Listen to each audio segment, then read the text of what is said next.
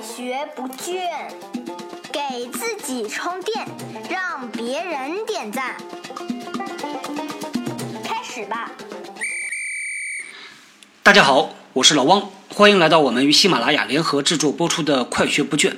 在前天晚上，也就是礼拜六的晚上，我们呢和上海交大的安泰管理学院合办了一次分享会。这个主要啊面对的是安泰管理学院读 MBA 的同学。那我所分享的话题呢，啊，是关于职业性格的。我把这个性格啊定位成为职业成功的底层代码。那在分享的环节中呢，其中有一个话题啊，引起了我们很多同学的热烈讨论。所以今天呢，我把这个话题呀，也拿到我们节目里边来，和我们的听众朋友做一个分享。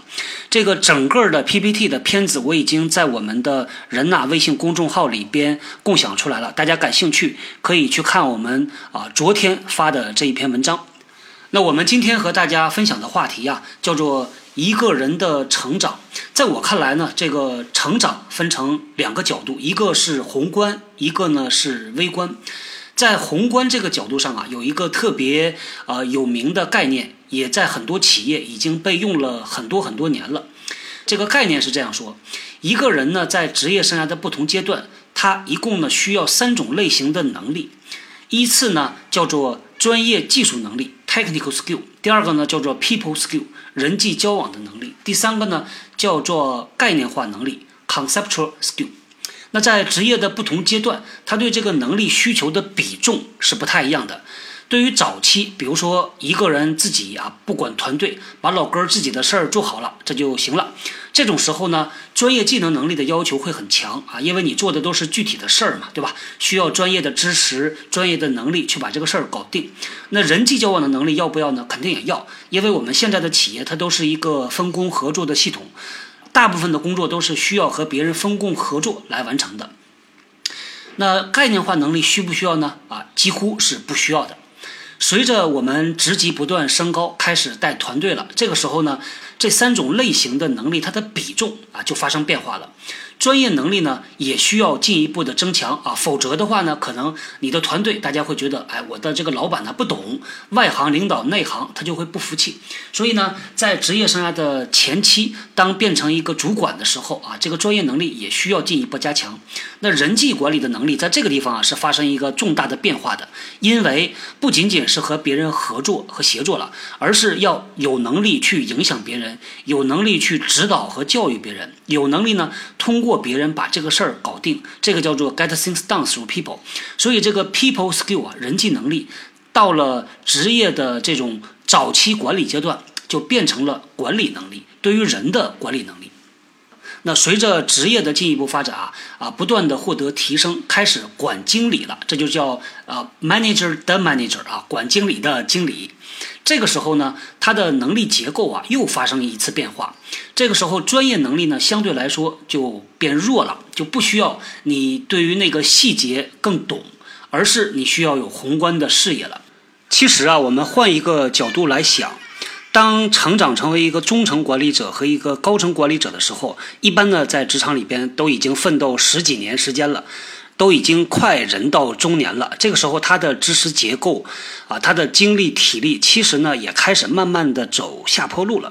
所以其实你在要求他去掌握最新的技术啊，掌握最前沿的东西啊，他可能没这个精力，他的精力呢已经放到别的地方。所以往往呢到了中高层，你看啊，有一个特别有意思的规律，他们指导员工，他都不指导你技术上的细节，因为他指导不了了。那他拿什么来指导你呢？啊，这就是我们前面提到的，他开始用方法论。用哲学观 来指导你，这也是为什么我接触了很多啊，这个让我尊敬的各种各样的 VP 呀、总经理呀。其实你和他们谈具体的事儿的时候呢，往往得不到明确的一个建议。但是当你跟他谈一些大的宏观的东西的时候，你会发现他们会很有帮助。这也是为什么我们的直见 Hotline 呢，我们会邀请各行各业。工作时间啊，不需要那么长，十年、二十年，只需要在这个领域里边耕耘个几年时间啊，他的这个知识、他的技能和经验，其实呢是最新鲜的，真正能够在具体的事情上面给到我们朋友一些帮助啊，所以这也是另外一个原因吧。好，那我们接着来说，人到高层，他的能力结构会发生什么样的变化？那人际管理能力呢，在这个时候也会发生一些变化，不仅仅是管人的能力，还有管理你平级的、管理上级的、管理外部的这些资源呐，这些所谓的利益相关者呀，这个能力，我们来重点说一说这个概念化的能力啊，因为这个概念化能力啊，在很多地方都被提及到，但是呢，大家对于它的理解不太一样。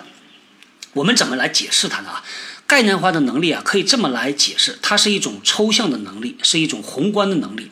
是一种把事儿看透的能力，把不同属性的东西打通的能力。我有很多次啊有这样的经历啊，就是同样的一件事儿，如果换成我们自己来讲呢，觉得这个事儿讲的干干巴巴的，没什么好讲的。但是如果你换成另外一个人来讲，尤其是那些大领导来讲的话，哎，你会觉得，哎呀，他讲的这个头头是道啊，尤其是讲的有高度。这个差别在什么地方呢？啊，差别就在于他的视角不同。这就是所谓的啊，很多人喜欢用“格局”这个词来描述，也可以说呢，他们具备了概念化的能力。去年年底，我在腾讯给他们做过一次培训，也是讲这个职业性格的。当时呢，参加培训的朋友呢，提出了一个特别有意思的问题，关于怎么样的写幻灯片、写这个 PPT 的。我当时还挺好奇的，我说各位啊，做这个工作做了十几年了，难道写 PPT 有那么头疼吗？啊，他们跟我讲，他说啊，老王你不知道，这个写 PPT 的技能本身并不难，难在什么地方呢？他说，在我们互联网这个行业，大家写片子啊，都需要写出方法论的，他们头疼的是方法论。哎，所以一个人呢，在职业生涯的不同阶段，他最开始他积累的是专业的知识技能，积累的叫做 techniques，叫方法。但是随着你的资历不断提升，你就需要把你的方法转化和升级成为方法论了。这个方法论和方法呀，有一个挺大的区别，因为方法是用来解决具体问题的，但是方法论它变成了一种指导思想，就是你可以举一反三，拿着这么一个套路去指导别人。这就分成了两个层级。最底下的最基础这个层级呢，我们把它称作 techniques，叫做方法啊。再往上一个层级呢，叫做 methodology，叫方法论。哎，再往上还有吗？我认为呢，还有一层啊，就是更高级的，叫做 philosophy，叫哲学。我们经常讲啊，三观，什么价值观、人生观，还有世界观啊，这就是到了哲学这个层面。所以呢，一个人他的成长啊，啊，分成不同的阶段。早期呢，就是从不懂。到懂，从不会到会啊，这就是知识技能的层面。那再往上呢，就变成了从技法到心法的这个过渡。拿我自己特别熟悉的人力资源的这个领域，我看到呢有很多做业务人事伙伴的，我们的标准的说法叫做 HRBP 啊，全称呢叫 HR Business Partner。做这个职位的很多人做了十几年，他们处理问题的能力非常强。你给他一个问题，他能够马上给你分解，三下五除二就能把这个事儿给你搞定。哎，但是我和我的很多朋友，包括同事，我们参加一些活动的时候呢，会面临这么一个场景啊。主办方呢会说：“来，请大家来讲一讲。”有一些做 HRBP 的这个同事和朋友，他们面对这种场景的时候呢，就有一点点打怵。为什么呢？他们做完全没问题，但是讲。讲成一个方法论，对他们来说是有一点点挑战的，因为平时工作他们接触这一块的并不是很多。如果工作里边没有要求，自己呢又没有这个习惯呢去总结，通过啊把自己的经验提炼成方法论啊这样的习惯的话，到时候他真的就讲不出来。所以我看到很多公司啊做 HR 的老大这样的角色，我看到有两类人。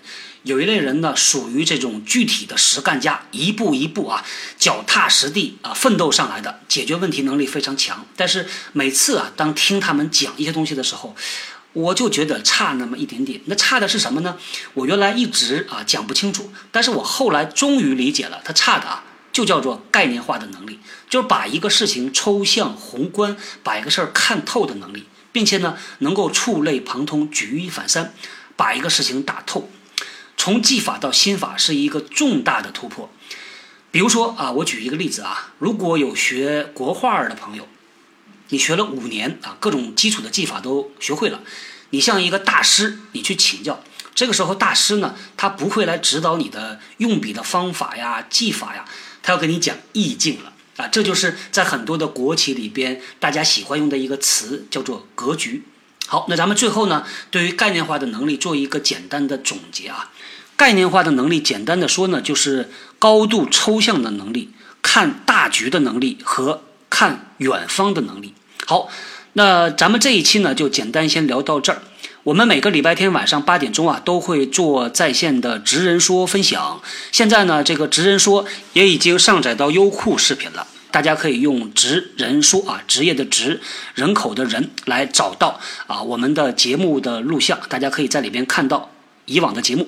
同时呢，一如既往的欢迎大家到我们的执剑 Hotline 上注册为师兄，或者呢啊通过执剑 Hotline 来找到能够帮助你解决实际工作里边问题、向你讲述真实职业体验的师兄师姐们。好，咱们今天呢就聊到这儿，我们后天接着聊，拜拜。